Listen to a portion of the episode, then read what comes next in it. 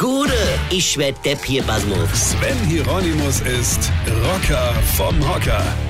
Boah, Leute, könnt ihr euch erinnern, wie wir uns früher immer beim Lagerfeuer oder egal, wo wir halt irgendwo gefeiert haben, also äh, wie wir uns da weggebeamt haben. Ja?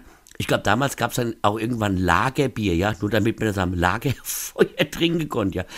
Aber jetzt mal ganz im Ernst. Unsere Generation, wir haben doch noch richtig anständiges Zeug gesoffen, oder? Also, ja, also nicht wie die Jugend von heute.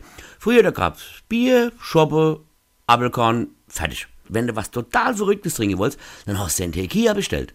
Zitrone und Salz auf der Handrüge und weg mit dem Dreck. Hat schon immer scheiße geschmeckt, war aber cool. Und heute, Leute, die trinken einen Krempel.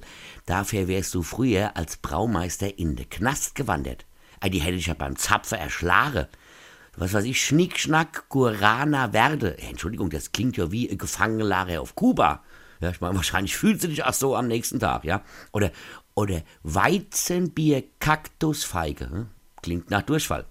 Geht man davon aus, dass man es davon auch kriegt, ja. Hier, wenn du sowas früher deinem Kumpel angeboten hättest, da hättest du aber ruckzuck in der Heringe am Zelt mit dem Kopf drin gehangen. Ja? Oder was habe ich letztens gelesen? Nuclear Rainbow.